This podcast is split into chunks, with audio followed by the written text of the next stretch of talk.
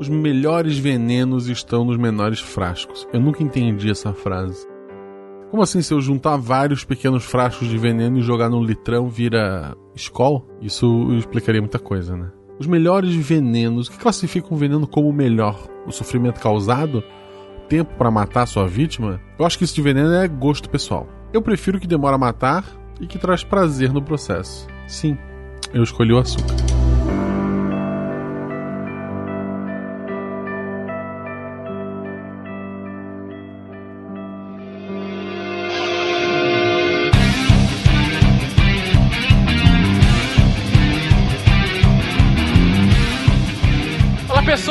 Malto Fencas, diretamente de São Paulo, e é pior do que cobra cascavel, seu veneno é cruel. Olá pessoas, aqui é o Caio, de Belém do Pará, e o Da Vinci me ensinou que o remédio nas doses altas pode matar. Aqui é a Bruna, de Jundiaí, São Paulo, e não é porque é natural que necessariamente vai fazer bem. Excelente. Aqui é o Yuri e todos os cogumelos são comestíveis, alguns só uma vez. De Gaspar Santa Catarina, aqui é Marcelo Guaxinim e o certo é abajur cor de carne. Abajur cor de carne? Ah, cor de carmim, ah, entendi. Você está ouvindo o SciCast, porque a ciência tem que ser divertida.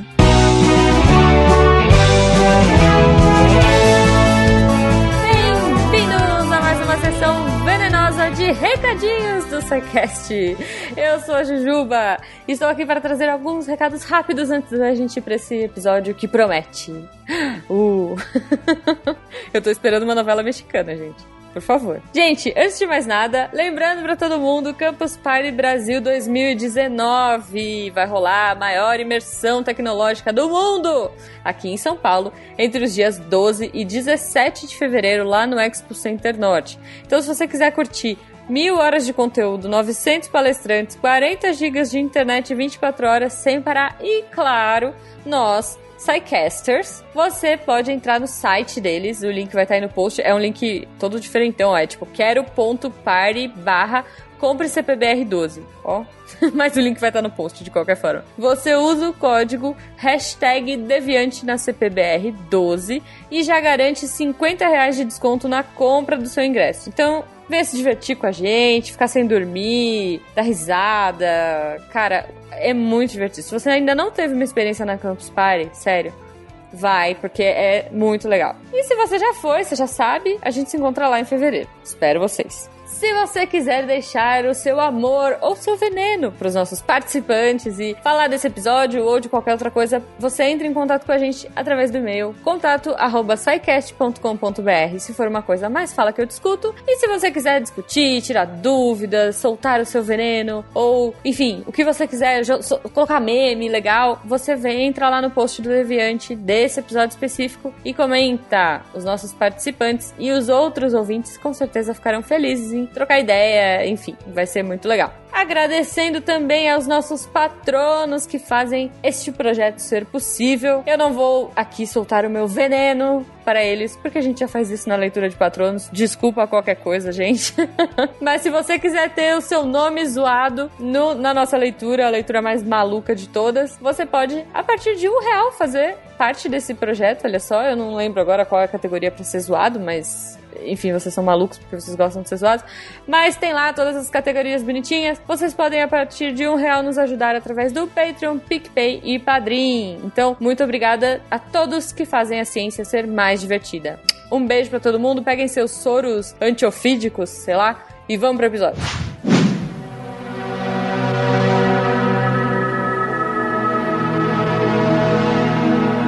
Condenado à morte pelo povo de Atenas, Sócrates, rodeado por um grupo de amigos isolados, prepara-se para beber uma taça de cicuta. Apesar de durante o julgamento lhe ser dada a oportunidade de renunciar às suas ideias, ele preferiu manter-se fiel à busca da verdade e a assumir uma conduta capaz de o tornar benquisto entre seus inquisidores. Segundo o relato de Platão, ele desafiou o júri com as seguintes palavras: enquanto eu puder respirar e exercer minhas faculdades físicas e mentais, jamais deixarei de praticar a filosofia, de elucidar a verdade e de exortar todos que cruzarem meu caminho a buscá-la. Portanto, senhores, seja eu absolvido ou não, saibam que não alterarei minha conduta, mesmo que tenha de morrer cem vezes. Davi havia planejado pintar Sócrates no ato de beber o veneno, mas o poeta André Chenier sugeriu que o efeito dramático seria bem maior se ele fosse retratado no momento em que terminava um argumento filosófico e ao mesmo tempo recebia, com tranquilidade, a taça de cicuta que daria fim à sua vida,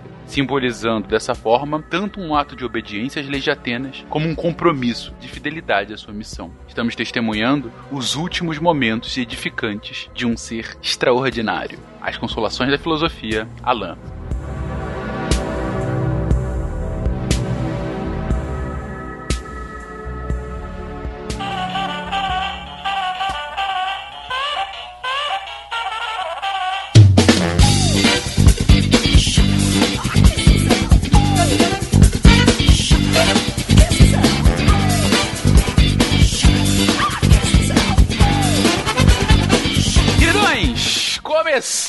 Um novo episódio falando de um tema assaz peculiar.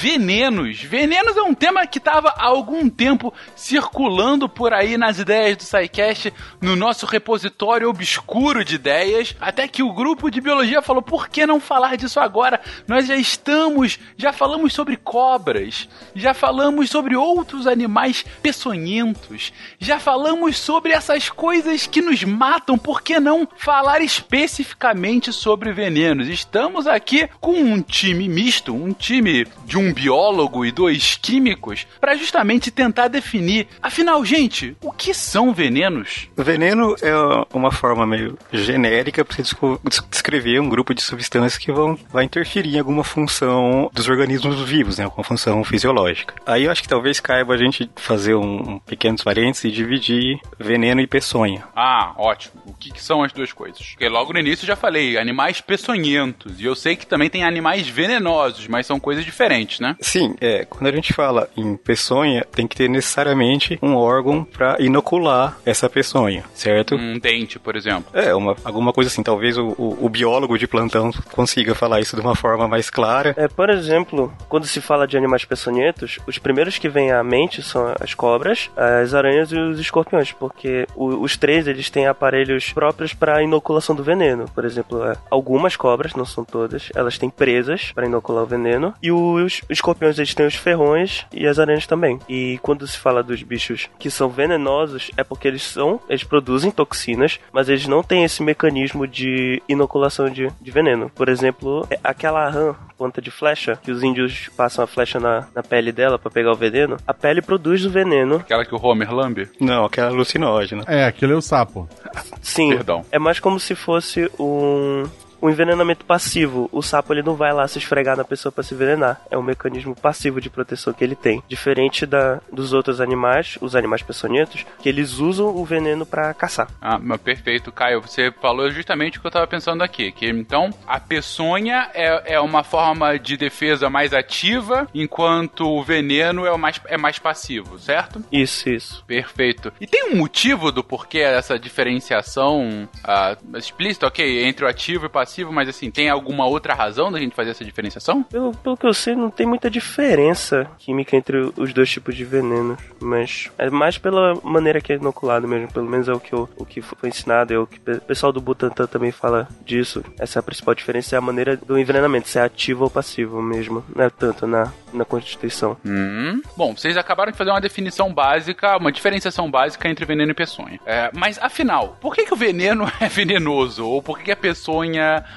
faz mal? O que, que tem ne- nesses compostos que de fato podem chegar a matar outros animais, inclusive a gente? Então, esses venenos, é, se pensar assim, né, de, origem natural, assim, geralmente eles são um conjunto de substâncias, não é uma única substância, né, certo? Aí, entre essas substâncias, você vai ter aí uma variedade enorme de classes de metabólitos que vão entrar aí. Então, a gente pode ter, sei lá, alcaloides, alguns esteroides, né, que aí, dependendo do- da fonte que você usar, vai vir com, com alguns outros nomes, tipo glicosídeos cardíacos, é, saponinas, são classes de substâncias que são produzidas naturalmente e algumas dessas substâncias agem em alguma via metabólica, pode interromper essa via e causar algum problema, pode simplesmente degradar alguma molécula importante, é, aí vai ter as diferentes ações, os diferentes venenos. Então, basicamente, o, o lance é o que um, um veneno, pra gente usar um termo que é mais é, genérico, faz? Ele vai afetar o metabolismo do organismo, de alguma forma. Ok. E aí, isso é bastante interessante, porque se a gente pensar um pouco, o que um remédio faz também é afetar o metabolismo do organismo, certo? Sim. Então, muitos desses, desses venenos, o estudo desses venenos levou à criação de inúmeras, de, de inúmeros fármacos. Então, é uma, é uma, uma fonte é, bastante promissora para pesquisa de novos fármacos. É você estudar venenos, toxinas dos diferentes organismos. Claro que geralmente você não vai usar a, o, o, próprio veneno, mas você a partir daqui conhecendo a estrutura do, da molécula que tem essa eficácia, que tem um determinado efeito, você modifica um pouco essa estrutura para conseguir, para possibilitar o uso dela como um fármaco. Entende? Então, você está falando aqui, Yuri, é que dado que essas substâncias, esses venenos, ele, todos esses compostos que estão dentro do que a gente chama como de veneno, né? Eles têm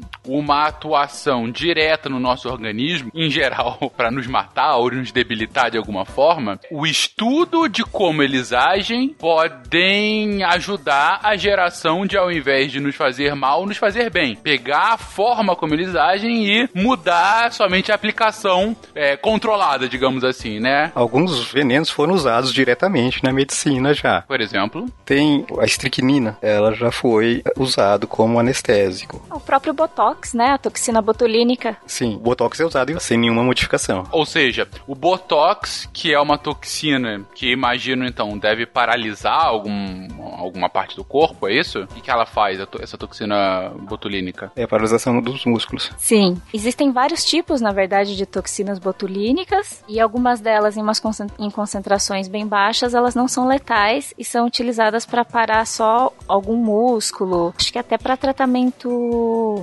dentário. Eu tenho uma colega que teve um problema depois de tirar o siso que acho que rompeu algum algum nervo, alguma coisa ali. Sugeriram para ela colocar é, aplicar botox porque ela estava apertando muito ali onde aonde o músculo se rompeu e estava forçando demais o músculo e eles eles sugeriram para que ela não forçasse mais o músculo para ela paralisar o músculo de vez. Ah, entendi. Nossa. Caraca, que beleza. Pois é.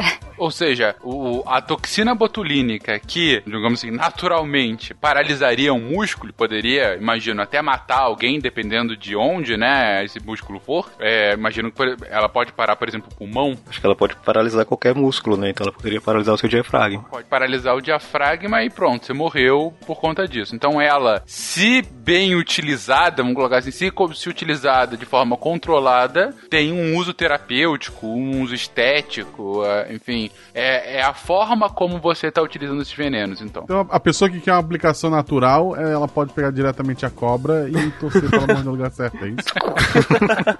Botar numa garrafa, daí tu põe só o lugar que tu quer que ela morda em contato com a boca da garrafa. E fica a dica aí. Olha só, é o futuro do sanguessuga, né? Eu vou te falar que tem um, uma, uma cobra que o, o efeito do veneno dela no, no nosso corpo é bem parecido com o da toxina botulínica que é a cobra coral. Ela tem um veneno neurotóxico que paralisa os músculos e geralmente quando a pessoa, as pessoas que morrem de envenenamento por, por, por veneno de cobra coral, elas geralmente morrem de parada cardiorrespiratória por causa da parada dos músculos. Ah, tá. Eu achei que tu ia dizer que algo mais ficava. É, ok, paralisado. Para tudo tem um limite. É, não, ele começou a descrever assim, ó, onde isso vai? tem uns tratamentos com abelha, assim, uns tratamentos alternativos, né? É, é verdade. Tá explicado, então, tratamento natural, isso aqui a gente tá brincando, gente. Tirando da abelha, enfim, não usem cobras como tratamento. Não, nem abelha, gente, pelo amor de Deus. Eu, eu voto com o relator aí.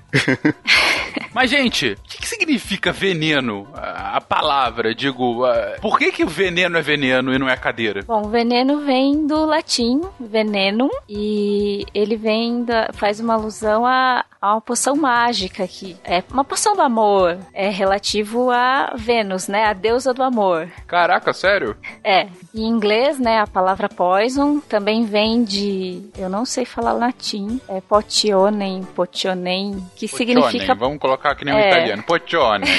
é, que significa poção, mas nunca teve assim uma, uma conexão, uma conotação positiva, foi sempre alguma coisa ruim. Sim, é, inclusive do, do inglês potion é bem também daí, né? Imagino, é a mesma. Ah, sim, acredito que sim. O amor também, dependendo do tipo de amor, ele pode ser danoso também. Olha aí. Caraca, será que é por isso? Tan, tan, tan. Desde o início já era uma crítica a esse conceito construído de amor? Todos os sertanejos universitários estão corretos, então. É isso. É isso. São todos venenosos. Músicas venenosas. E a menina veneno também, então. Menina Veneno. Puta, eu cantando assim. Menina, Menina Veneno era a grande abertura desse episódio. Esse é o veneno original, pô. É, verdade. Não, é, e, e é venenoso porque o cara tá ofendendo a menina, né? Por quê? Menina Veneno, o mundo é pequeno demais pra nós dois? Exato, meu Deus, qual é o tamanho desse casal?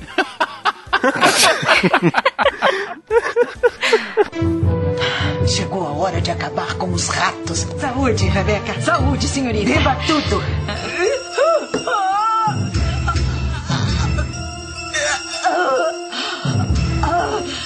O ponto aqui então é, mais uma vez, dosagem, aplicação, etc. Mas a gente tem diferentes tipos de venenos e conhecemos alguns relatos assim: ah, esse veneno é muito tóxico, é muito letal. Como de fato a gente pode medir isso? Quando falam isso, às vezes eu me lembro das mensurações que fazem da capacidade nuclear da Terra. Hoje a Terra tem tantas bombas atômicas que poderia destruir nove vezes o planeta. E é aquela coisa coisa. Se destruir a primeira, já não precisa das outras oito. É algo parecido? Como, como que se faz uma conta dessa, gente? Esses ensaios de dose letal, você vai pegar o organismo teste, né? Camundongo, é, geralmente. Não depende do que exatamente, qual, qual a ação da droga, né? E você vai começar a administrar a droga para esse organismo teste. E o que a gente calcula é qual a quantidade de droga que mata 50% da população, da população teste, né? A essa dosagem a gente chama DL50. A comparação entre os entre as, as, drogas, eh, entre os venenos, entre a toxicidade desses venenos pode ser feita através dessa, dessa medida. E aí, tipo, você falou é, quanto desse veneno vai matar a pessoa, né? Então essa medida é feita em, normalmente em miligrama por quilo, né? Miligrama do veneno por quilo do, é, corporal do, da sua cobaia, do, do seu alvo, sei lá, se você quer matar alguém ou não. Ah, entendi. Ou seja, qual é a quantidade mínima de veneno necessária para matar aquela criatura? Isso. Hum, entendi.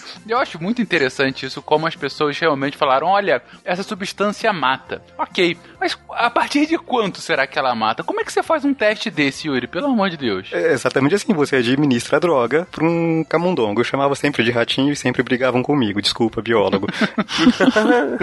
você administra a droga lá e observa o bichinho. Se ele não morrer, você dá mais um pouquinho. Até você encontrar, né? Claro que você não faz só com um, você tem que ter estatística, né? Você uhum. tem que ter um, um, um N aí considerável. Você pode ter grupos com cada um administrado com uma dose. É, tem todo um trabalho estatístico aí. E o que a gente calcula é a dose que mata 50% da população. É claro que, é, estatisticamente, alguns, alguns que receberem a mesma dosagem não vão morrer. E alguns que receberem uma dosagem menor acabarão morrendo. Mas o cálculo é feito dessa forma e a, a medida, é, o que se calcula é essa dose, é a dosagem que é DL50 é dose letal 50%. Ah, ok, mas aí você tá chegando uma dose letal para matar um camundongo. Pra fazer essa transposição para um organismo humano de uma pessoa muito maior, mais pesada e tudo mais, é uma regra de três ou, enfim, vamos testar para ver se aquele humano morre ou não com essa dosagem? É, de certa forma é uma regra de três, mas assim, você tem que ver a ação, a ação e a forma como isso é administrado, porque talvez a absorção no seu organismo teste pode ser diferente da absorção no humano, então você tem que escolher o organismo teste que vai ter uma via semelhante suficiente para você poder fazer essa extrapolação, certo? Então, tipo, por isso nem toda a, nem todo veneno, o mesmo, o mesmo vale para remédio, é testado com o mesmo organismo. Você tem que testar com, com, com um organismo teste compatível com relação à, à rota metabólica que você está interferindo. Ou seja, se esse meu veneno vai paralisar a ação dos pulmões do ratinho, significa que eu vou ter que fazer uma, uma regra de três, sim, mas comparando não o corpo como um todo, mas esse os sistemas respiratórios dos dois seres. Isso, tipo, pra, pra eu escolher se eu vou testar isso com o ratinho ou não, eu tenho que ver a absorção dessa droga no, no corpo humano e no ratinho vai ser semelhante. Ah, entendi. Porque pode ser que a gente tenha absorções diferentes, entendi. Exatamente. Por isso, e pode ser que o, o sistema que ele vai afetar funcione de uma forma muito diferente da do, corpo humano. Então aí esse organismo teste não é um, não é um bom organismo teste. Eu tenho que escolher um outro organismo teste. Trocar o ratinho por, sei lá, por camundongo por rato ou por algum outro animal maior, um coelho. Um... Entendi. Entendi. É isso que eu ia perguntar. Se não é o ratinho, qual é a próxima cobaia? Então, é, aí isso vai depender disso. Por exemplo, coelho, pode ser é, algum- algumas espécies de macaco, cachorro. Isso depende do, do sistema que você está estudando exatamente. certo? Os poucos trabalhos que eu tive com, com um organismo vivo foram sempre com, com camundongo. Mas tinha outros animais no biotério lá. Entendi, entendi. Enfim, são pesquisas sempre muito divertidas essa, como dá pra ver, né? É, ge- gente, não é assim, tá? A gente vai testando com o animal conforme a gente quer, tá? Isso tem comitê de ética, é tudo uma função, não é, é- não é feito aleatoriamente, do jeito que eu quero, quero só matar os bichinhos. É claro que existe uma certa crueldade no processo, é, é inegável, mas é um, existe um rigor científico, não é feito a esmo, tá? É, não é um genocídio de ratinhos, camundongos. Muito bom, muito bem colocado. E sobre um debate do uso de animais em experimentos científicos, volte lá nos primórdios do SciCast. Não lembro agora o número, mas é um dos dez primeiros, se eu não me engano, que se fala justamente sobre testes de animais. Não sei se vocês se lembram. Foi gravado próximo à grande libertação dos cachorrinhos lá perto Dos beagles. dos Os beagles Beagles. de São Roque, ali do lado da Jujuba. Eu queria falar que, de qualquer maneira, esses testes, quando se trata de, de, de grupos humanos, eles continuam sendo suposições, porque, teoricamente, a gente não teria como ter 100% de certeza se não testasse no ser humano. Aí, obviamente, por várias, de outros, vários motivos, a gente não faz isso. Então a gente usa esses organismos modelo para servir de padrão e de suposição. É a mesma coisa com remédio, tanto que quanto qualquer pessoa pode desenvolver uma alergia a um determinado remédio. Por exemplo, eu posso ter alergia a um remédio que o Fencas não tem. Por exemplo, eu tenho alergia a sulfa. Não sei se vocês, algum de vocês também tem alergia a sulfa. Eu tenho alergia a sulfa também. A única coisa que eu tenho alergia é a sulfa, Caio. É, High five aí da alérgico de sulfa. Pronto. Agora nossos inimigos já podem nos matar. É verdade. Já sabemos o caminho. Exatamente. Mas sim, é, no final é tudo suposição. Vai depender do próprio organismo e como ele reage ao, ao envenenamento. Perfeito, era justamente por isso que é, eu tinha perguntado como era feito esses testes. Porque eu fiquei imaginando, caramba, mas como isso é aplicável pra gente, né? Eu espero muito que não tenham cobaias humanas. Que bom que eu estava certo. Mas assim, dúvida real. Hoje, ó, por motivos óbvios, não tem cobaia humana. Mas vocês sabem de algum relato que já se chegou a ter um tipo de cobaia humana pra um teste como esse? Eu acho que provavelmente durante a Segunda Guerra, tanto nos campos de concentração nazistas quanto os, os que tinham na Ásia, realizados pelos japoneses com os chineses, eles faziam alguns testes desse tipo. Eu sei, eu, eu posso afirmar com certeza que eles faziam outros testes mais cru- cruéis, tipo injetar tinta em olho de, de prisioneiros para ver como é que reagiria o corpo, ou até testava a diferença de gravidade, como de pressão, como é que afetava o corpo. Então eu acho que no meio devia ter algum teste com veneno, com cobaias humanas. Ok. Clima bacana, gente. Pois é, eu, eu me arrependi de ter perguntado isso nessa hora. É, veneno é isso aí, gente, desculpa. Chegou a hora de acabar com os ratos. Saúde, Rebeca. Saúde, senhorita. Beba tudo.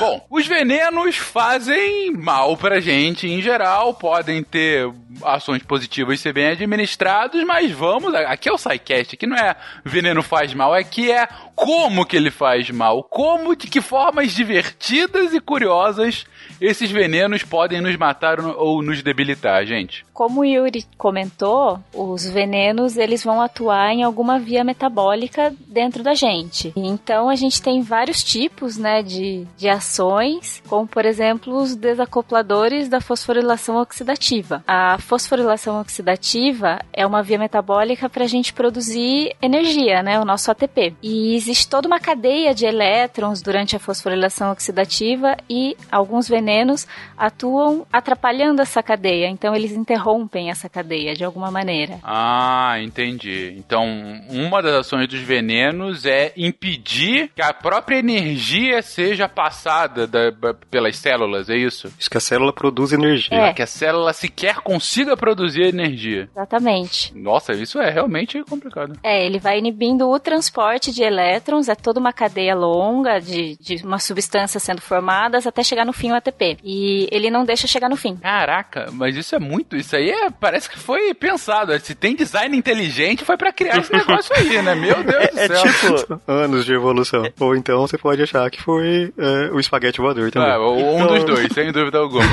então é tipo aquelas brincadeiras que tipo, a pessoa tem que passar o anel, aí imagina que o veneno é, gente, um- ou com qualquer coisa, a pessoa passa de uma pra mão da outra e tal, aí é como se o veneno fosse alguém chegando de fora dando uma voadora na pessoa que tá passando.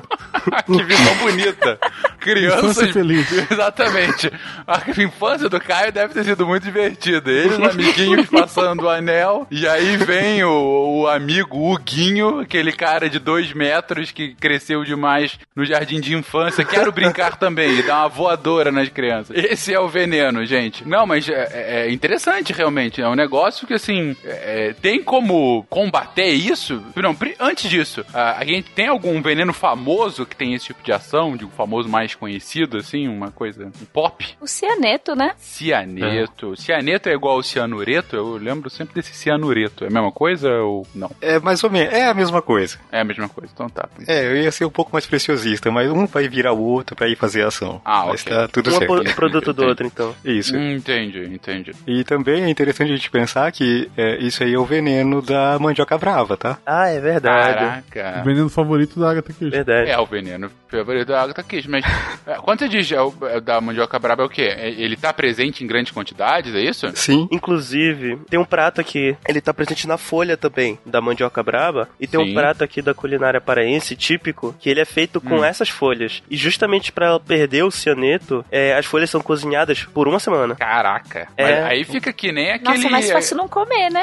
Exatamente. me, me lembrou daquele, daquele peixe. Do baiacu. Do baiacu, né? Que ninguém. ah, se você for mal preparado, você morre. Só os melhores chefes não matam ninguém. Por que as pessoas comem isso, meu Ah, Deus porque- do céu? Roleta russa culinária, olha só. Não, ó, É porque é gostoso. Prova em maniçoba um dia quando precisa, quando conseguirem. Não vou não, cara. Obrigado. Muito obrigado. Eu não quero uma voadora na minha brincadeira de passar o anel. com relação ao veneno na folha, assim, eu nem, nem. Bom, talvez a gente possa usar o mesmo raciocínio. Mas tem uma. uma não, não é uma, uma ideia completamente absurda você pensar que uma civilização baseou sua alimentação numa planta venenosa. Porque, olha bem, é, essa planta não é venenosa só para o homem. Então, se a planta é venenosa, ou, ah, você vai ter uma concorrência menor. Não vai ter ah, outro animal que vai lá e vai comer isso aí. É, ainda mais esse tipo de efeito que aí deve ser pra todos os animais, né? Não deve ninguém imune a isso, né? É, vai ser uma coisa, é, é uma coisa meio geral, até para até tipo inseto ingerir isso vai ter problema. Então não é uma ideia absurda você pensar que tipo a- a- as po- populações basearam sua alimentação na, na mandioca e principalmente na mandioca brava, que é a, a variedade que tem essa uma concentração mais alta do veneno. Porque era, é, facilitava a produção numa época em que tipo para uma população que não conhecia os, Bom, a gente entra em outra discussão sobre defensivo agrícola aqui, que também não é bem o foco da, da, da brincadeira hoje. Mas eu entendo seu ponto. Dado que você não tem competição com outros animais, nem com outras pragas, né? Porque eles não vão atacar, já que elas vão morrer. Você tem muito mais disponibilidade, aí faz sentido que a base da. da- Se você tem alguma forma de consumir aquilo sem morrer, o que é sempre interessante para que você consuma aquilo, você basear a sua alimentação em cima disso. Sim, você tem uma explicação antropológica disso, quase, né? É, então, tipo, se a gente pensar, foi desenvolvido todo um, um, sistema para o consumo desses da mandioca pelos, pelos indígenas aí na, na região amazônica. Ah, eles deixavam a, a mandioca dentro do rio por uma noite, se eu não me engano, eu não lembro exatamente. Eu, eu vi isso quando eu morei em Manaus um tempo e fui lá em alguns museus e já ouvi essa história algumas vezes. Eles deixavam a mandioca ah, um tempo no rio até ela ter uma leve fermentação, ah, que isso aí já começava a, a eliminar esse o ácido cianídrico. Depois isso, esse a mandioca era ralada, né? Aí eles colocavam num tipo uma corda de, de, de palha, que é, é tipiti, para espremer essa mandioca. Então vocês tiravam um, um- caldo e a maior parte do veneno saía nesse caldo, assim, uma, uma- um caldo é, leitoso, esbranquiçado. Ah, então não, eu tô com. É, então, esse tucupi tem que ser. É o que vai virar o tucupi, ah, né? é verdade. É, porque o veneno tá ali ainda. Pra ele virar o tucupi, ele tem que fermentar e ferver, eu já não lembro direito. Ele tem que ferver por um tempinho também. É menos que, a, que o cozimento da- das folhas. Acho que é uma hora, duas horas. E adivinha só, Fix, também é comestível e, eu- e é muito gostoso, inclusive. Sério, sério. Hoje vocês não precisam mais disso, gente. Pato no tucupi é bom. A do tucupi é uma delícia. Já tem arroz e feijão, pelo amor de Deus. Mas você morre se você comer demais disso. Ah, mas qual a graça da vida? Vamos se divertir um pouco. Todo mundo morre um pouco todo dia, pô. Ok, é um argumento que eu não posso refutar. Mas entendi. Não, e faz sentido, e foi o que você comentou agora, né, Yuri? E aí, a partir do momento em que você tem a capacidade de perpassar isso, né? A capacidade de é, não morrer, enfim. é, você tem uma senhora vantagem, né? é, comparando com os outros potenciais competidores de alimentos da região que nunca vão comer aquilo. Então, excelente. Excelente. Mas outra pergunta que eu faria é: ok, comi mandioca demais. Ou estou num livro da Agatha Christie e fui envenenado por alguém, por um espião. Tem jeito? Morri? Já era? Tem alguma forma de eu não morrer? Não sei responder. Não. Nem eu. Não, então tá bom. Morri. Aparentemente morri. Aparentemente, foi bom te conhecer. Forte abraço. Não esqueça de cozinhar mandioca da próxima vez. É que não vai ter próxima. Na próxima vida. Na próxima vida. Verdade, né? Eu cresci numa cidade aqui do interior do Paraná, numa cidadezinha bem pequena, que tinha um distrito. Foi feita uma festa da igreja nesse distrito. Eu, eu tenho lembranças muito vagas disso. Isso aconteceu, eu era muito pequeno. E foi feito coxinha com mandioca brava. Mandioca brava é usada também pra fazer polvilho, né? Cara, se o final da sua história é todo mundo morreu, não continua. Eu sobrevivi. Eu não lembro de ter tido alguém que morreu, mas muita gente passou mal. Ok, mas aí as pessoas comeram muito e passaram mal, é isso? Sim, é- isso foi vendido, muita gente comeu, muita gente passou mal. E até era uma, uma piada interna da, da, da micro-região ali, que é você é louco ou comeu coxinha do Ademar? Ademar é o nome do distrito, onde ocorreu a festa. O ser humano é uma coisa fantástica, né? As pessoas poderiam ter morrido e aí vira piada. É, é um negócio impressionante, né? É o rir pra não chorar, pô. Exatamente. Lembra aquele dia que quase todo mundo foi envenenado por aquelas coxinhas malditas? Ah, como foi engraçado, né? A pessoa ri comendo outra coxinha.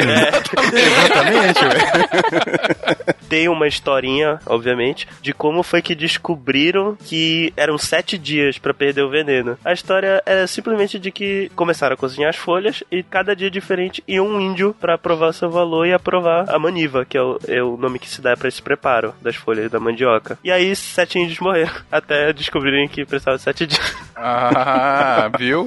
Cobaias. Voltamos à questão de cobaia. né? Aí, voltamos nas cobaias.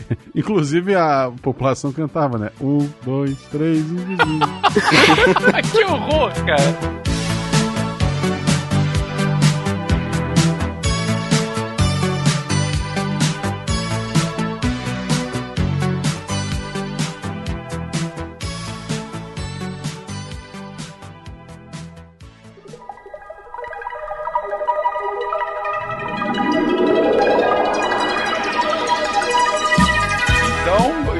Descobrimos aqui o veneno do design inteligente. Que outras, que outras formas de nos matar eles podem ter esses venenos? A enzima acetilcolinesterase é uma enzima ligada na, a, a sinapses no cérebro, certo? Ok. A forma como os neurônios se comunicam. Tá? Então, existem uma série de substâncias que inibem a ação dessa enzima. Então, os, os venenos que têm ação de inibição nessa acetilcolinesterase, ela vai, vai, vai dar um, um curto-circuito no seu sistema nervoso. Olha, ou seja, ele faz com que as enzimas parem de funcionar? É, alguns vão fazer ela parar de funcionar, outros vão dar uma sobrecarga. Putz. E aí, o que acontece com a pessoa que tá assim? Bom, aí a gente chama o padre, faz extremunção. Já era. e- Realmente não. É morte cerebral com isso. É, não, não necessariamente, mas tipo, ele, a- é, a- o gaisarim tem par- parte dos efeitos danosos deles é devido a uma ação na, nesse sistema acetilcolinesterase. Ah,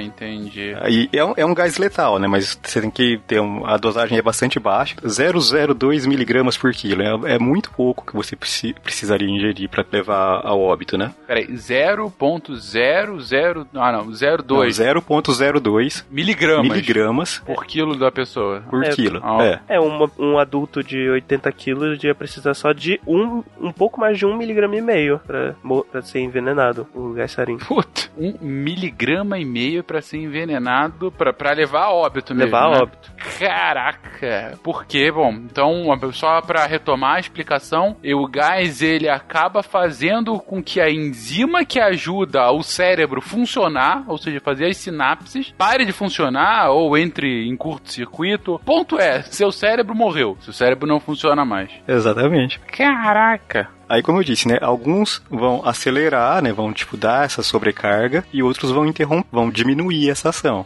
Então você pode usar um como antídoto do outro. Só que isso tudo é meio complicado de se fazer, entendeu? Você tem que ter muito bom de matemática aí. Ah, entendi. Ou seja, se tem um tipo de veneno que para totalmente as enzimas, interrompeu o cérebro de funcionar. Isso. E tem outro que sobrecarrega. Se de alguma forma eu conseguir calcular a medida exata para um anular o outro, um vira antídoto do outro. Isso. Mas é extremamente complexo isso, tá? É que, assim, pode parecer muito simples falando um é antídoto do outro, mas não, não é tão fácil a vida. Tô vendo, né? É a síndrome dos três patetas do, do Sr. Burns, de verdade? É, quase isso.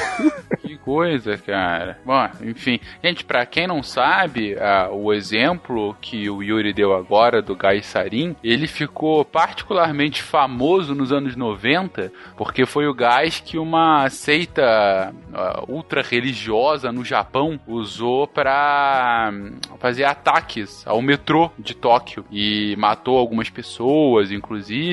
Tanto que esse é um dos motivos que até hoje as cidades japonesas não têm cestas de lixo. Não tem nenhum lugar onde colocar alguma coisa escondida, né? Alguma coisa pública escondida. Uma lixeira, alguma coisa assim. Justamente como consequência desses ataques, como uma forma de coibir, né? Você deixar um, um pacote misterioso que de repente começa a soltar um gás em que com 2 miligramas você mata quase que a população inteira, né? E caraca, eu tô ainda muito impressionado com a ação dele. Eu sabia que era que matava, não sabia como. É horroroso pensar nisso, né? Acho que aquele ataque da Síria também foi Gassarim, não foi? É, exatamente. Na, é, mais recentemente, bem lembrado, Bruna, na Guerra Civil Síria, observadores internacionais afirmaram que dois ataques feitos pelo próprio governo sírio contra uma parte da sua população usando gás sarin. Inclusive, sobre isso, a gente fez um episódio, episódio da crise dos refugiados sírios, na, em 2016, em que a gente cita isso isso e como que justamente esse ataque é, de 2013 ele foi muito ruim, e 17 piorou ainda mais, mas mais uma vez, gás sarinho utilizado contra a própria população. Gente, isso é horroroso. Eu tô horrorizado com esse episódio. Mas vamos lá, horrorizado e ao mesmo tempo fascinado. Aquela coisa, quero ver como de outras formas divertidas a gente pode morrer. Que mais? Que mais os venenos podem fazer conosco? Ainda direto na comunicação entre os neurônios, ali entre os neurotransmissores, tem os anticolinérgicos, né? Que é uma outra enzima que vai ter é, um papel fundamental ali na comunicação entre os, os é, neurônios. Tem alguns venenos que podem tanto uh, inibir né, a, a, produção da enzima, quanto podem inibir os receptores dessa enzima, né? Por bloquear os canais de recepção. Esse é mais ligado à, à movimentação, então isso vai levar a uma paralisia, porque senão vai ter mais transmissão dos impulsos nervosos para os movimentos. Então, assim, se antes uh, o veneno agia fazendo com que o cérebro parasse de funcionar porque você não tinha mais sinapse.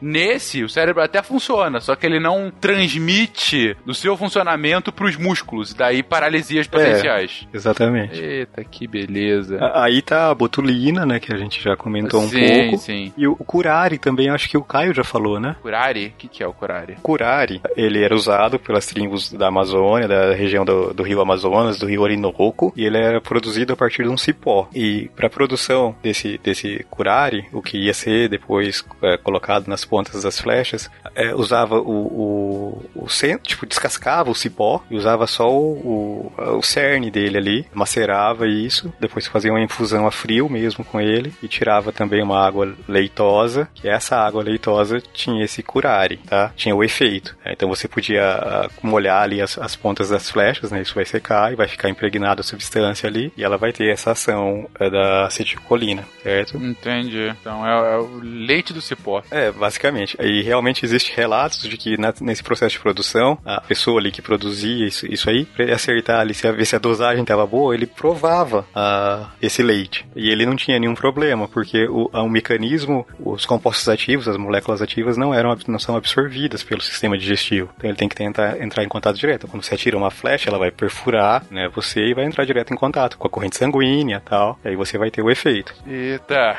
Mas é legal que não só a gente encontra as coisas horrorosas que podem no mata- nos matar, como a gente, como a gente usa isso indiscriminadamente, né, gente? Eu imagino quantos Oi? índios morreram, né? Tipo, será que esse se pode comer? Aí morreu um, dois, três, quatro.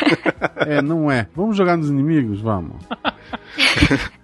É, o, o efeito do, do curare é atribuído a um conjunto de, de alcaloides, né? Então esse gosto amargo que, que era é, medido ali deve explica-se em função desses alcaloides e ele também já foi utilizado como como remédio, né? Como ele tem esse efeito de relaxar a musculatura, ele foi usado como anestésico. E até hoje alguns derivados disso ainda são usados. Que, que beleza. Continuando nosso, nossos venenos, saindo agora dos cérebros. Como mais eles podem nos matar, gente? Alguns têm efeito inflamatório ou irritante. Esse é onde encosta mesmo, no local de contato. Ele pode causar algum inchaço, alguma vermelhidão. E dependendo da, da concentração, ele pode ser muito irritante para a pele, para olhos, para alguma coisa, como por exemplo o gás mostarda. Gás mostarda, outro que ficou famoso por conta da guerra, no caso a Primeira Guerra Mundial, né? E o que que faz o gás mostarda? Ele irrita a pele, olhos, o sistema respiratório, né? E com uma dosinha muito baixa, ele já, ele já começa a causar todos esses efeitos na, na, na pessoa. Tá, mas, ah, digo, como que ele vai matar se ele causa vermelhidão? É o quê? Na hora que você tá aspirando ele, ele faz isso dentro do seu corpo? Sim, ele pode fazer isso dentro do seu pulmão. Ah, que ótimo. Mas vermelhidão, o mostarda não é amarelo?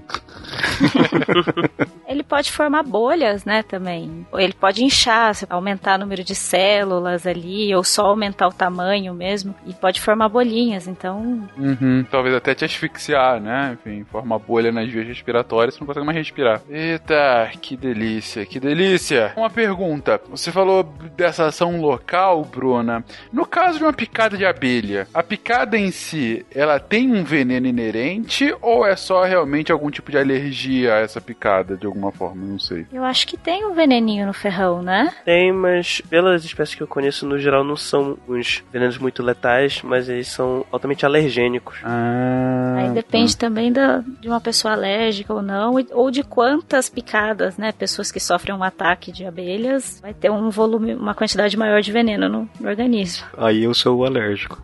Hum, Inclusive, tem acontece com formiga também. É uma situação parecida com as das abelhas. entendi. Saudades, menininho do meu pequeno amor, hein? É... Horror. É o Macaulay Culkin, não é? Que foi. que É, o- sumiu. né? Eu também É. tenho alergia a isso aí, eu tenho medo disso aí. Eu tenho alergia, eu já tive uns problemas com Eu isso. tenho alergia a Macaulay Culkin. Ah, não, eu tenho alergia à abelha. Você já teve algum problema com a abelha, Guaxa? não, só com o Macaulay Culkin. Só com o Macaulay Culkin, tudo bem. Eu engoli uma abelha uma vez. Foi tudo bem? Foi, foi, foi tranquilo. Pra abelha, E não pra Não abelha, pra né? abelha, infelizmente. Chegou a hora de acabar com os ratos. Saúde, Rebeca. Saúde, senhorita. Beba tudo.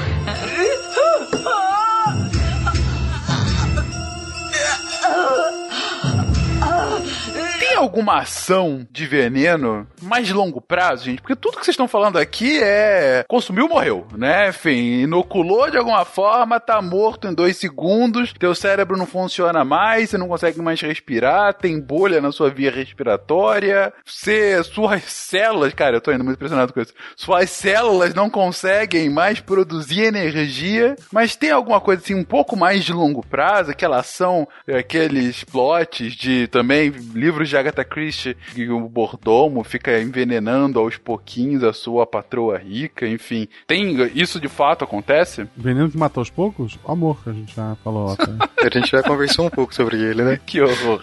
Alguma coisa um pouco menos abstrata. Não, a gente tem é, série de substâncias que vão ter, vão ser mutagênicas, né? Isso vai ser, é, bom, aí depende da dose para ver a velocidade com que isso vai levar, vai ser letal, né? Mas o que, que é uma coisa mutagênica? É alguma coisa que vai alterar uh, o, o, DNA, certo? Isso, isso pode ser tanto físico, um agente físico, químico, uh, ou químico ou biológico, né? Então, tipo, só a, a radiação ultravioleta, ela é, de certa forma, mutagênica. Entendi, porque aos poucos ela vai alterando. Entendi, ok. Ah, a gente pode pensar em uma coisa mais, uh, um pouco mais violenta, tipo, alguma coisa que seja radioativa, né? A gente tem, teve o caso de Goiânia lá, um acidente com Césio. Ok. Aliás, querendo ouvir mais sobre isso, tem um episódio só sobre isso, gente. O Caio comentou sobre a, como é que chama? A talidomida no começo do cast lá. A talidomida, é ela é teratogênica, né? Ela leva a uma formação, ela leva a uma, uma modificação do DNA dos, do, do, feto em crescimento. A talidomida, a gente comentou um pouco no cast de orgânica sobre ela. Era um remédio para náusea. A, ainda é, né? Só não é mais a, é indicado para grávidas. A gente pode pensar também em questão de metal pesado, que você vai, isso vai sendo acumulado no seu organismo. Aí vai ser bem esse caso aí que você vai é, envenenando devagarzinho a, a pessoa e de certa forma todos nós estamos nesse processo. Metal pesado, pelo que eu me lembro, Yuri, e me corrija por favor se eu estiver errado. O grande problema é que a gente ia consumindo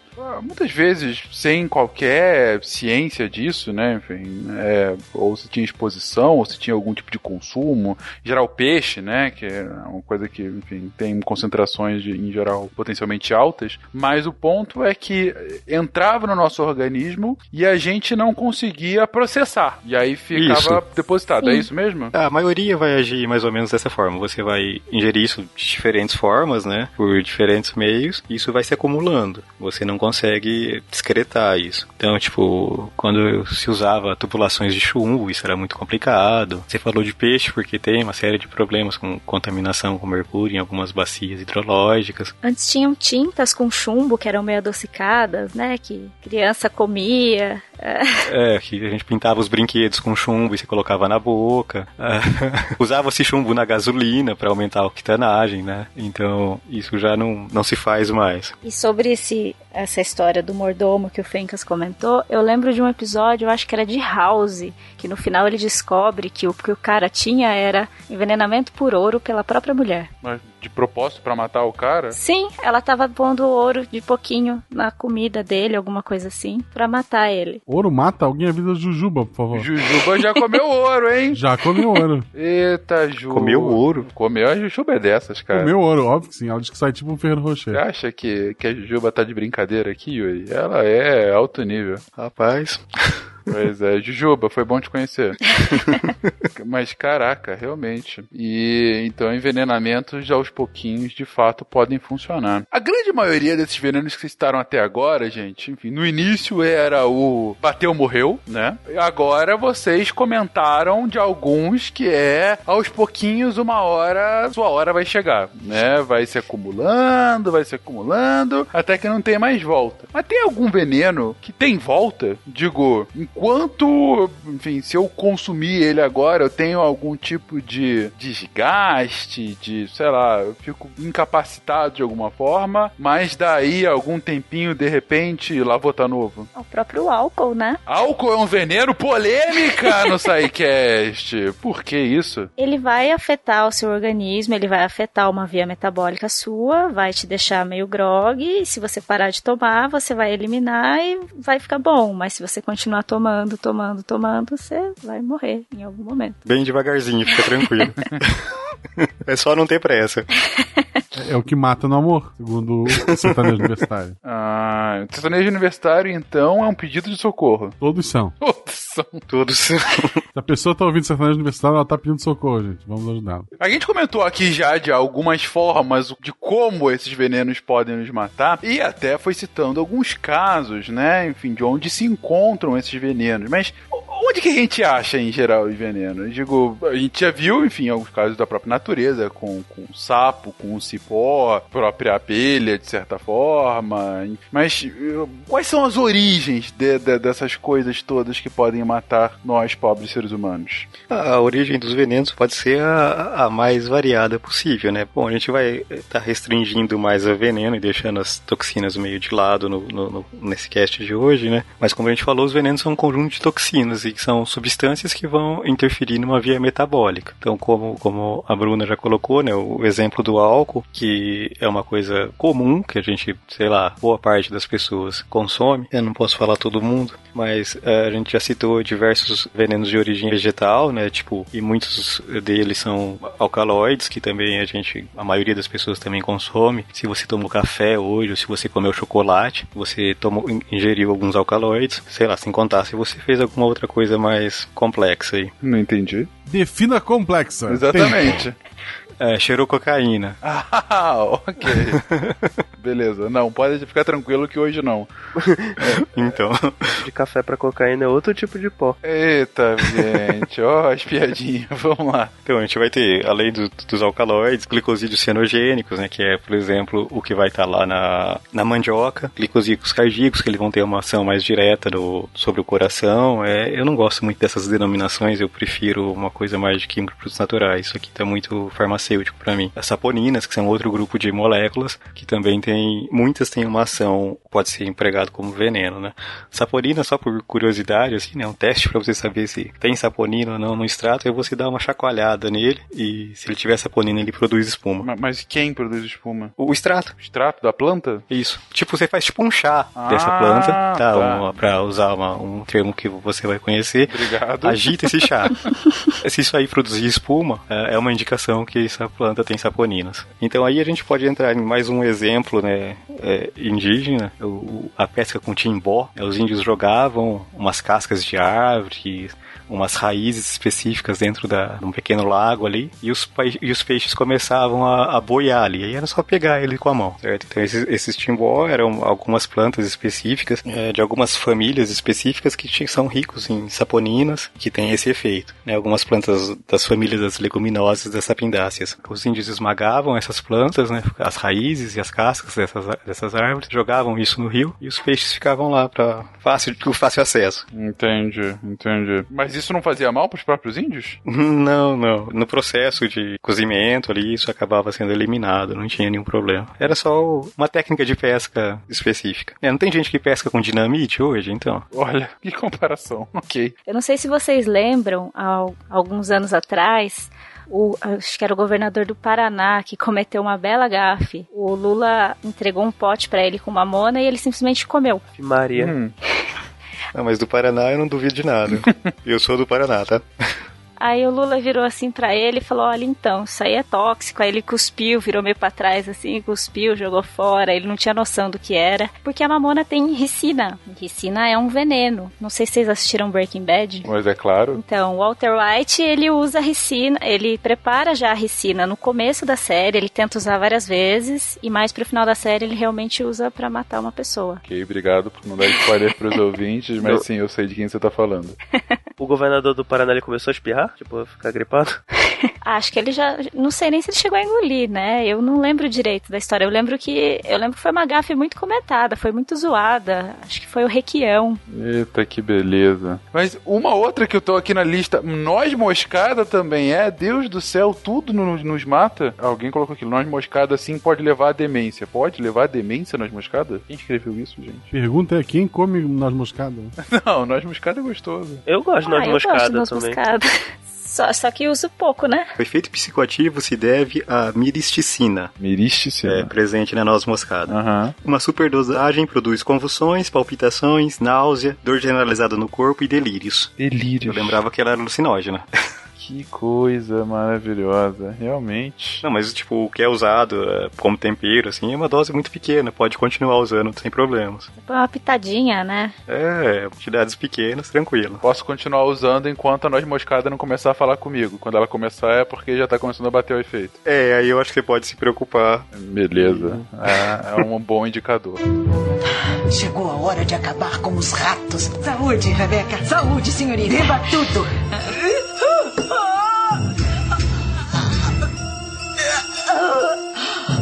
Os venenos também podem ter origem animal, né? Acho que você mesmo colocou o baica- baiacu como exemplo, Baiacu, como esquecer do baiacu? né? Ex- Existe um prato que vá a baiacu e mandioquinha brava? Puta, deve ser. Isso aí é o. Então, o, o baiacu, né, que já foi comentado, é, o próprio baiacu não tem, ele não produz nenhuma toxina. Ele tem um grupo de bactérias no, no sistema di- digestivo que, que produz a tetradotoxina, que é a toxina é realmente problemática no baiacu, né? E tem todo esse lance de você saber cortar o peixe para não, pra não ter problema de contaminação, tal. Que é um peixe bastante apreciado na culinária é, japonesa, né? Como eu disse, a vida é uma aventura, então. Ah, pra mim não tem a menor necessidade disso aí. Não, vou pegar aqui a ideia que o Guaxa acabou de passar. Você, chefe, que quiser atrair sua clientela, talvez pela última vez, faça aí o seu prato de baiacu, filé de baiacu com um purê de mandioquinha. Mandioquinha braba. Cobra, cobra antes, tá, gente? Cobra antes, sem dúvida alguma.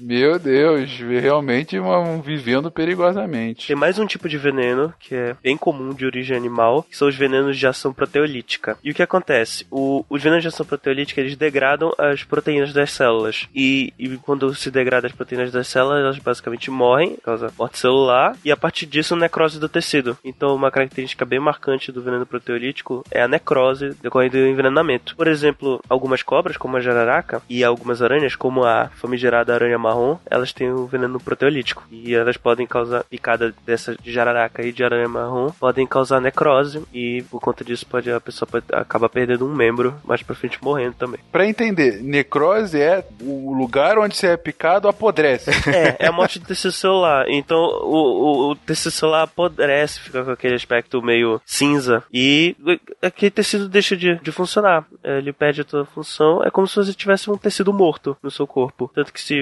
cortar um tecido necrosado, a pessoa não sente nada. Volta dois meses atrás. Fencas, vamos pegar essa ideia de fazer um cast sobre venenos, vai ser legal, os ouvintes vão adorar. Sim, tô vendo. Não, mas é importante, pô, utilidade pública aí, pessoal. Tomar cuidado. é, pois é. Falando de alucinógeno, o veneno de alguns desses sapos de ponta de flecha, que são esses sapos que são ven- venenosos, eles. Alguns sapos não são tão venenosos assim, então tem relatos de algumas pessoas lambendo esses sapos e tendo algumas por conta disso. E vomitando. Aí sim, o Homer. Exato. Chega a pupila de lata, assim, né? Uhum, exatamente. Com relação a sapo, também tem é, vários relatos de, tipo, cachorro que é, come um sapo e tem aí problemas, né? Você tem que acaba envenenado. É, o que já aconteceu com o meu cachorro é comer porco espinho. Que aí. Ah, o meu cachorro já fez isso também. E aí porco ele espinho? ficou cheio de espinho e. Com a boca toda com a boca arrebentada, toda arrebentada depois, exatamente. Não foi legal. É, ele teve que tirar aqueles. Nossa, foi horrível. Ah, tinha uma cadela minha já mordeu o sapo. E como ela, era, pe- ela é pequena, é um poodlezinho, fez bastante efeito nela. Aí, por sorte, a gente achou um veterinário e a gente tava viajando. E aí a gente conseguiu aplicar um, um soro nela. Porque o. Era, acho que era veneno neurotóxico até. Porque ele causava paralisia muscular, que ela travou numa posição. E a gente, ainda bem que a gente conseguiu agir a tempo. Pra cachorro pequeno é realmente perigoso morder esses sapos. Nossa, posso imaginar. Onde mais, gente? De onde mais vem tudo isso que nos mata? Bom, foi falado então da origem animal, origem vegetal e temos a origem mineral, né? Tem os metais pesados. Aí sim. Aí sim. Aí sim, você gosta dele? Você Claro, heavy metal. Tem alguma explicação pra esse aí sim ou é Nossa. solto assim mesmo? tem um certo amor ao mercúrio. Não era heavy metal mesmo. Mas- Ah! Faz mais sentido. Me deixa mais tranquilo. Alguns metais a gente até precisa é, ingerir em quantidades pequenas, né? Como por exemplo o zinco, mas em quantidades maiores vai fazer mal. E alguns não têm função biológica nenhuma, como por exemplo o chumbo. Se ingerido, ele pode causar é, uma doença chamada saturnismo. Seria melhor se fosse o mercúrio que causasse saturnismo, né? Desculpa, piadinha astronômica. Astronômica. Mas continue. Muita gente já foi contaminada por, por, por chumbo antigamente. Eu até comentei, né, que eles usavam em tintas, eles usavam em várias, várias coisas, né? Sim, sim. Tem um caso famoso, relativamente recente, não sei se vocês se lembram, daquela empresa de brinquedo, Mattel, que lá pro final dos anos 2000, ela teve um mega recall lá nos Estados Unidos por conta de intoxicação por chumbo, que eles venderam uns brinquedos, né, uns bonecos de tinta mais vermelha e aí viram que na verdade o boneco tinha sido do fornecedor da tinta, lá era do interior da China, sei lá, e ele não seguia o padrão limite, né, máximo de chumbo para aquela, nem se tem algum limite máximo agora, eu realmente desconheço. Mas enfim, tinha muito além do que o tolerável naquela tinta. E brinquedo, né, gente? Brinquedo, criança às vezes principalmente coloca na boca, né, e tudo mais. E aí, logo depois da, do início da venda do boneco, você teve diversas internações hospitalares das crianças que tiveram contato com o boneco. E aí foram ver que foi realmente o chumbo da tinta do brinquedinho lá das crianças. E a Mattel ficou, teve que pagar uma multa gigantesca, fazer um recall que foi ainda mais caro do que a própria multa. Foi um efeito assim bombástico pro valor de mercado dela. Ela teve uma queda de um quarto do valor de mercado dela nos próximos seis meses. Foi um troço assim impressionante mesmo. A marca. É que envenenar criança não pega bem, né? Não, é. Exatamente. Não é tão legal, né? Não, mas assim, se fosse um envenenamento para qualquer pessoa, já seria horroroso. Mas é, é pra marca, né? É um brinquedo que manda suas crianças pro hospital, né? E aí, enfim, a época ela inclusive era a maior fábrica de a maior marca de brinquedos do mundo. Hoje já foi ultrapassada pela Lego. Aliás, Lego, de quem o Guacha sempre tem boas recordações em cast do Psycast. Porra, nem no de veneno? menos Caramba! Poxa, imagina que você tá andando, você pega num Lego envenenado pelo mordomo. Mentira, continuando aqui. Mas, enfim, isso é um, um caso muito emblemático, né, corporativo, porque a partir daí a Mattel mudou totalmente a sua seu sistema de, de compras, né, de, de gestão de compras. Por conta disso, começou a olhar com mais cuidado para os seus fornecedores. É isso, só queria falar isso para eu mostrar que Fencas também é cultura. Continue, por favor, Bruno. Bruna, te interrompi. Então, o, o, saturnismo que o chumbo causa, é, os sintomas são é, dores abdominais severas, paralisia, declínio cognitivo, linhas azuladas na gengiva, constipação. Então é, é tranquilo, assim, os sintomas da, da, contaminação por chumbo. Além do chumbo, a gente tem o mercúrio, né, que também acho que o Yuri já citou. A intoxicação por mercúrio pode se dar por conta de, de bacias contaminadas, até pela, pela exploração de, de ouro, que, que usa mercúrio né, no garimpo. Lembrando que o mercúrio, o, a forma tóxica dele, na verdade, não é a, a elementar, e sim a forma orgânica o mercúrio metilado, quando ele, quando ele se associa a um, a um radical, a um grupo metil, ele se torna realmente muito tóxico. É o, é o realmente o perigoso pra gente. Uns sintomas de contaminação por mercúrio são dor de estômago, diarreia, tremores, depressão, ansiedade, dente mole, inflamação na gengiva, insônia, falha de memória, fraqueza muscular, demência. Caraca. É, ele ataca o sistema nervoso. Eu, fiquei nervoso só com a descrição. Não, com certeza. É impressionante. Acho que uma personalidade, agora que estamos gravando esse cast antes das eleições, e uma das personalidades que temos na eleição que tem contaminação por chumbo é a nossa candidata Marina Silva, né? Que há algum tempo te, sofre, né? Alguns efeitos de contaminação do chumbo por chumbo ao longo da vida. Não sabia. Pois é. Não sabia também não. É, é, sim, a, a Marina tem contaminação por chumbo, por mercúrio, por ferro. Ela já contraiu leishmaniose, hepatite. Sabe aquele aquele quadro de humor, aquele Joseph Klimber, que acontece tudo? Então, é quase ela, cara. Impressionante. tudo que já teve de possível, ela e ela continua aí firme e forte, enfim. É, mas a vida é uma caixinha de surpresas. Pois é.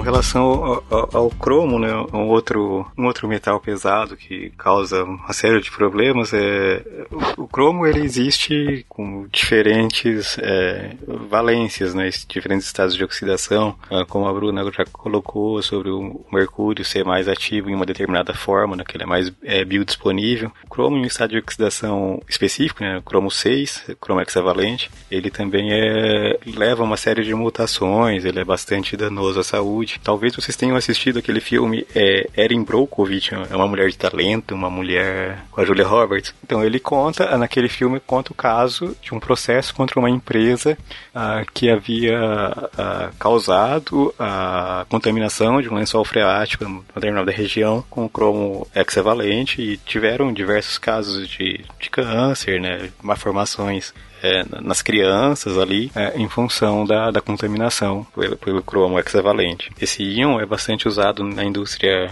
é, metalúrgica, né, diversos tratamentos para produção de alguns aços é usado ele. E eu não sei se ainda é usado, mas ele era bastante usado em cortume. Eu, eu não sei se ainda usam é, para esse fim. Né? No tratamento de couro, ele também era bastante empregado e ele é bastante complicado. Ele é um agente mutagênico, bastante já bastante documentado a ação dele, né? Então já bastante comprovado o efeito nocivo no organismo. Eu não sei, talvez aí alguns já tenham feito algumas aulas de química é, analítica experimental usando esse, esse íon, que ele tem uns testes de precipitação que são feitos com ele. Eu fiz, eu usei na faculdade. Mas claro, é, uma coisa não tem nada a ver com a outra, né? Tá ali dentro do tubo de ensaio, não, não bebi ele. Guaxa, nas suas aulas experimentais você também usou cromo, assim como eu? Não, só, só figurinha cromo. Obrigado. No meu trabalho anterior, eu fazia análise usando cianeto. Olha, você era uma espiã, Bruna, antes de, de vir pro SciCast, é isso? Quem me dera, né? Não, era só análise de determinação de cálcio por titulação com EDTA e você usava o cianeto para complexar os outros metais, só isso. Nessa frase eu consegui entender só cianeto, mas eu acredito que seja algo bem difícil que você fazia. Eu, eu usava só ácido e saliva. ok. E a gente esqueceu que semente de maçã tem cianeto também, né? Sim, Semente de maçã tem cianeto? Tem. tem. Foi a cobra do paraíso que botou. Olha só, tudo faz sentido. Glória a Aqui Deus. tem informação.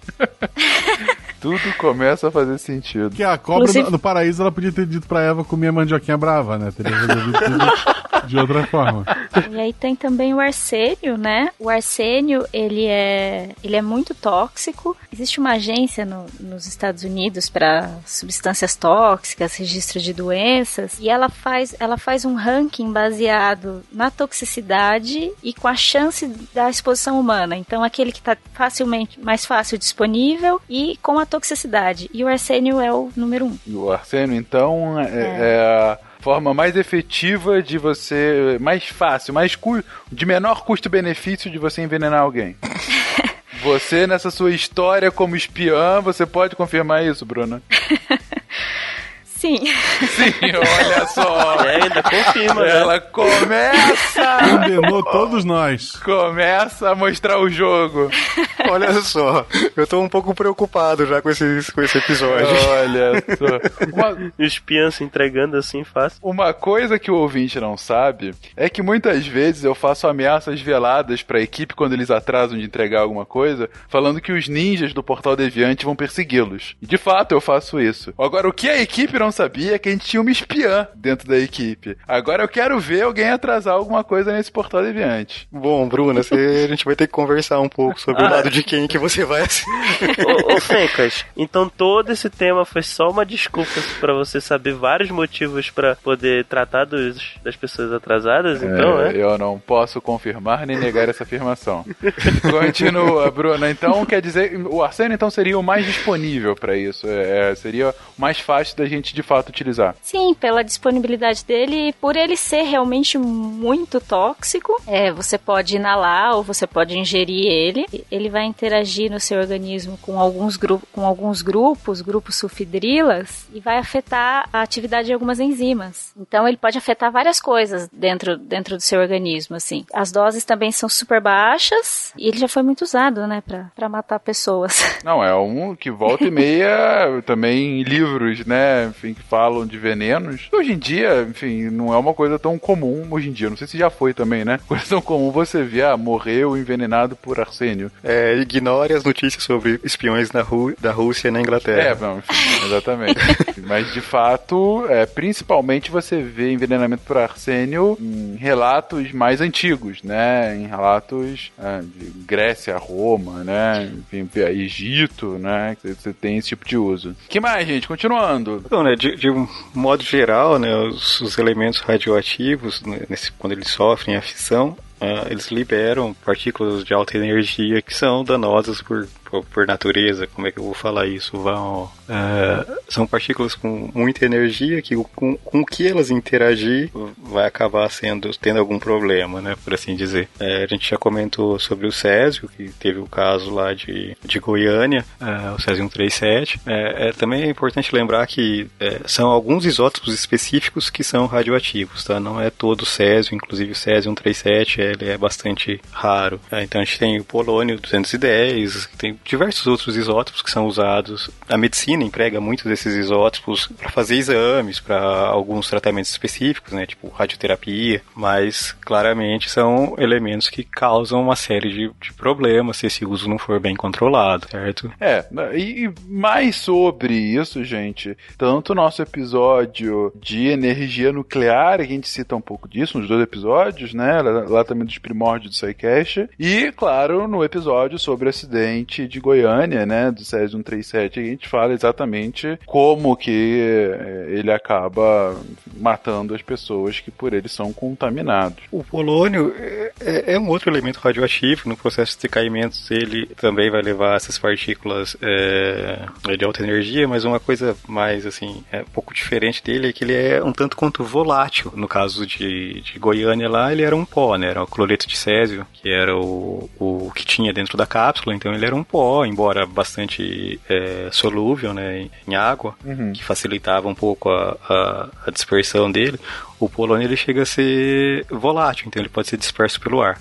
Ou seja, é ainda mais complexo de você conseguir de você controlar, controlar, isso. né? É aquela lógica, a gente já citou em casts passados quando a gente falou de tecnologia militar, um dos motivos pelos quais as armas químicas foram proibidas, bom, não só isso, como a gente citou outros aqui, né? Gás sarin, gás mostarda, etc, é pela volatilidade que elas têm. Ou seja, a partir do momento que você, sei lá, abre a cápsula onde ela estava e solta, o controle que você tem de quem de fato vai ser afetada por essa arma é muito baixo. Então, por exemplo, pode bater um, um vento e aquele gás mostarda que originalmente era para ser utilizado contra o exército inimigo, de repente tá indo para o vilarejo que tá ali perto, né? E em geral as convenções de guerra proíbem qualquer tipo de armamento em que uh, você não tenha controle sobre seu uso, né? Que você tenha essa ação indiscriminada entre militares e civis. E é o caso das armas químicas. Mas gente, até agora tudo isso é natural, enfim, digo, você tem uns elementos radioativos que que são manipulados para chegar dessa forma, né, para chegar à fissão, mas de qualquer forma são, vamos lá, aspas aqui, algo natural. Tem algum veneno artificial, alguma substância o homem em sua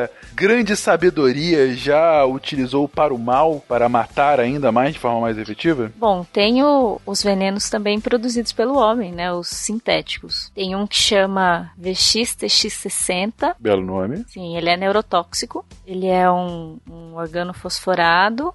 Ele cheira mal, ele tem um, um, cheiro de peixe podre, assim, é um líquido amarelado, com uma dose letal baixíssima também. E ele é um agente nervoso, assim como aqueles que o Yuri comentou antes, é, os que atuam no sistema nervoso, par paralisam o músculo, impedem a respiração, né, porque paralisa o diafragma, é assim que ele age. A pessoa morre porque não consegue respirar. Eita, que beleza. É, é o que matou o, o irmão do Kim Jong-un. O Kim gordinho, sim. Quando ele matou o próprio irmão, quando ele tava viajando, né? E teve a espiã, passou Aquela por história ele. bizarra. Bizarra, ele no, no aeroporto, cara. Aquela história é muito bizarra. Tudo que envolve um pouco aquela família é meio bizarra, né? Enfim. A menina que aplicou o veneno até hoje jura que pagaram ela pra fazer uma pegadinha. Sim. Caraca, é um. Como Ah, não, é pro YouTube, é uma pegadinha, meu irmão. É tipo, é os irmãos neto do, da Coreia do Norte. Vai lá e espeta ele com isso aqui, tu vai ver, é bem engraçado. Aí ele morreu, ela foi Espetei presa. um VX TX60 no meu irmão. Olha o que aconteceu. Veja no que deu. Morte, sabe? Aquelas coisas. Será que deu ruim? Caraca, cara, isso foi bizarro demais, demais. Mas então, assim, foi criado com esse objetivo de ser uma morte rápida e, de fácil inoculação. Sim, sim. 9 miligramas, ponto 009 miligramas por quilo pra matar a pessoa. Enfim, o- o- onde mais foi essa mente humana tão engenhosa? Então aí tem um, o Novichok, eu não sei como é que pronuncia, né? Porque o nome na verdade vem do russo, significa recém-chegado. É Novichok mesmo. É Novichok mesmo que fala? É. Ah, então tá. É uma série, né, de, de agentes nervosos e é, foi desenvolvida por, por russos, né? E ele é mais potente que o veneno que eu falei antes, o, o VX. Também é de, de paralisar a respiração? É, atua no sistema nervoso também, se eu não me Sistema nervoso. É ele que tá envolvido naquela história lá contra os do Sergei Skripal, que, que foi envenenado, a história do serviço secreto russo lá no, no Reino Unido. Ah, sim, o problema no Reino Unido agora, né? Que quase fez com que os britânicos cancelassem a ida à, à Copa, A Copa. né? Exatamente, exatamente. Mais algum pra gente citar aqui? É, o Lewis Site, ele no Código Militar ele é chamado só de L. Ele é um organo arsênico, ou seja, ele é feito com arsênico, né? Associado a uma molécula orgânica. E o vapor dele é muito tóxico, né? Se ele for inalado, dependendo da concentração, ele mata em, em questão de minutos. A sensação da intoxicação é uma sensação de queimadura no- imediata nos olhos e pode deixar a pessoa cega se ela não morrer, né? Que ótimo. É, além disso pode causar edema pulmonar, a pessoa sufoca nos próprios fluidos. E o arsênio, né, a gente já falou que ele é bem, bem tóxico, ele pode, ele penetra na pele, ele pode reagir dentro das suas células e produzir ácido clorídrico, além de alguns outros compostos ácidos com arsênio e vai dar bolhas bem doloridas. Por dentro. Por dentro da pele. Caraca, você tá ali e aí vem uma nuvem de Lewisite, ou L. De repente você para de respirar direito, não consegue mais enxergar, porque você tá começando a ficar cego. Você tem um edema pulmonar e aí, como tá, tá fácil, sua pele começa a arder em bolhas de ácido clorídrico. O ser humano é realmente muito especial para fazer formas divertidas de matar, né? Realmente tá É, de o parabéns. de crueldade é... É impressionante, cara. É impressionante. E o pessoal fala que quem não presta é cobra. Cobra vai lá, te morde, tu morre tranquilinho, paralisado. Exatamente, de boa, né, cara? Isso porque ela só te morde se você mexer com ela antes, mesmo sem perceber. Ela não ataca de boa. graça. Isso, gente, não mexa com a cobra. Ou mexa, se, é, sejam felizes. Vai de cada um, né? E o negócio aqui do, do Lewis Sight era pra ter sido usado como arma de guerra na, na Primeira Guerra Mundial. Só que acabaram só testando, mas não, não, não usaram mesmo na Primeira Guerra. Imagina o horror que seria, além do gás de mostarda. Chegou a hora de acabar com os ratos. Saúde, Rebeca. Saúde, senhorita. Beba tudo.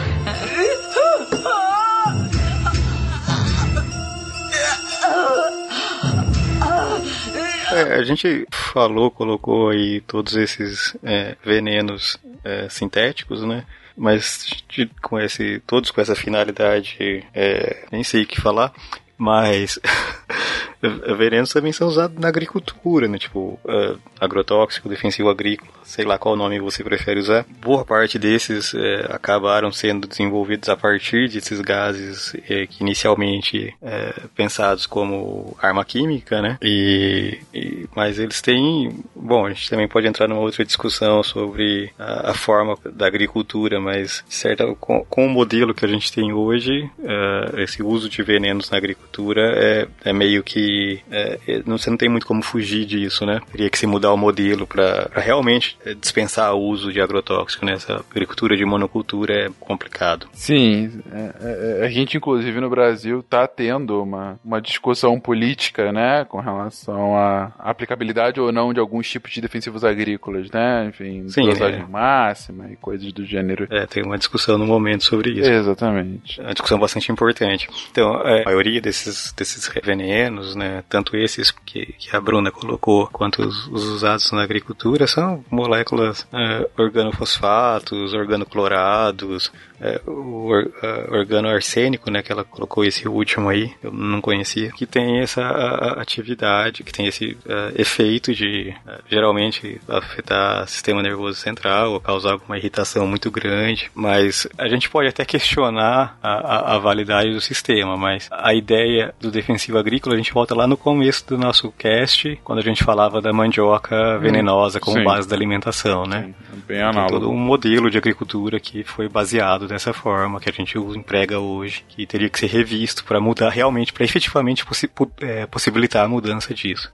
Bom, é, é uma discussão que de fato eu acho que nem cabe a gente nesse cast ter aqui, mas sem dúvida é algo para ser considerado, né? É, enfim, a gente já comentou isso no cast de agricultura, foi um cast bastante é, complexo de se fazer e, e polêmico, enfim, mas sem dúvida a gente vai ter que revisitar isso em outros momentos e Então, e, e um problema de muitos desses agrotóxicos é que eles acabam, da mesma forma que a gente comentou sobre os, os metais pesados, eles acabam se, se acumulando no organismo, né? Eles são solúveis em, em lipossolúveis, né? solúveis na gordura, então eles acabam se acumulando no, no tecido gorduroso no corpo.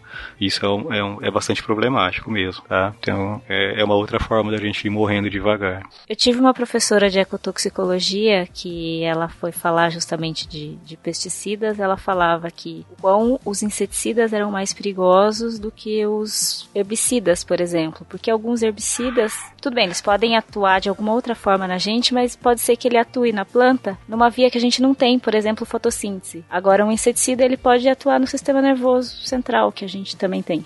E aí a, a, a lógica da mandioquinha acaba não sendo, não acontecendo de fato, né? A gente não afasta somente o, o competidor do alimento, mas o próprio consumidor do mesmo, né? Enfim. Mas esse cast super good vibes que a gente fez, gente, pra finalizá-lo aqui de uma forma, uma forma feliz. Palavras finais que a gente acha interessante de colocar? Eu queria é, reforçar o que eu falei lá no começo, que o estudo desses, desses, dessas toxinas todas possibilitou o desenvolvimento de diversas drogas que hoje estão aí, é, salvando a vida de muita gente, tá? Muito esforço humano foi direcionado na produção desses venenos horríveis aí, mas muito esforço também foi direcionado em estudar isso e hoje a gente pode aproveitar isso ah, de uma forma, ah, uma forma ah, a combater essas doenças e a melhorar a qualidade de vida das pessoas, a, a possibilitar uma infinidade de remédios que a gente tem hoje foram desenvolvidos a partir do estudo dessas toxinas, tá? Isso tem um grande valor para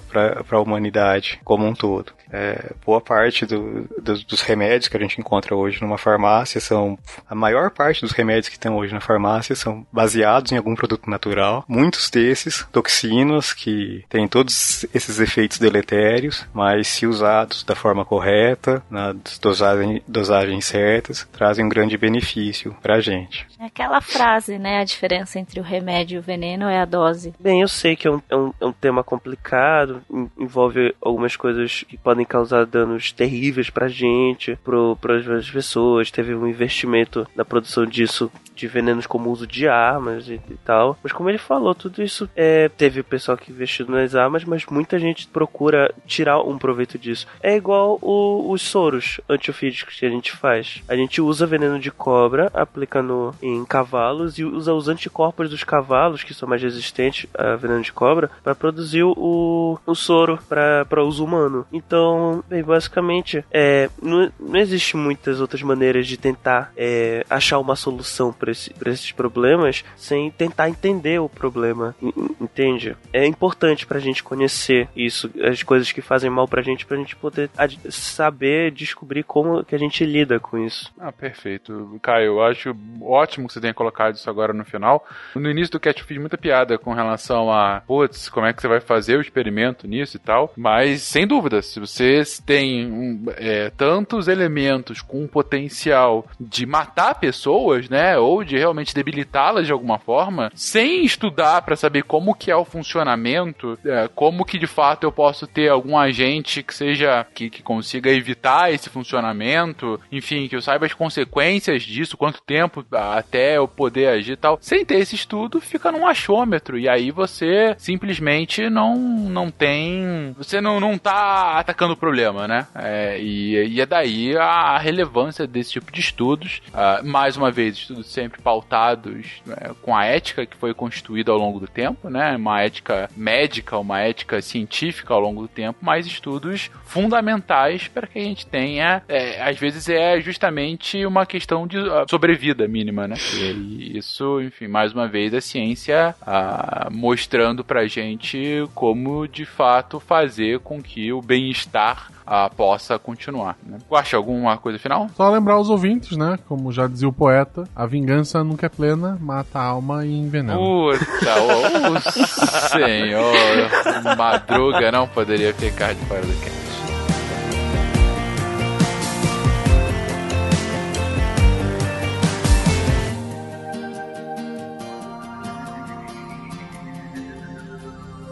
Se a ciência não for divertida, tem alguma coisa errada. Tem que ser divertida. A coisa mais divertida que tem é a ciência.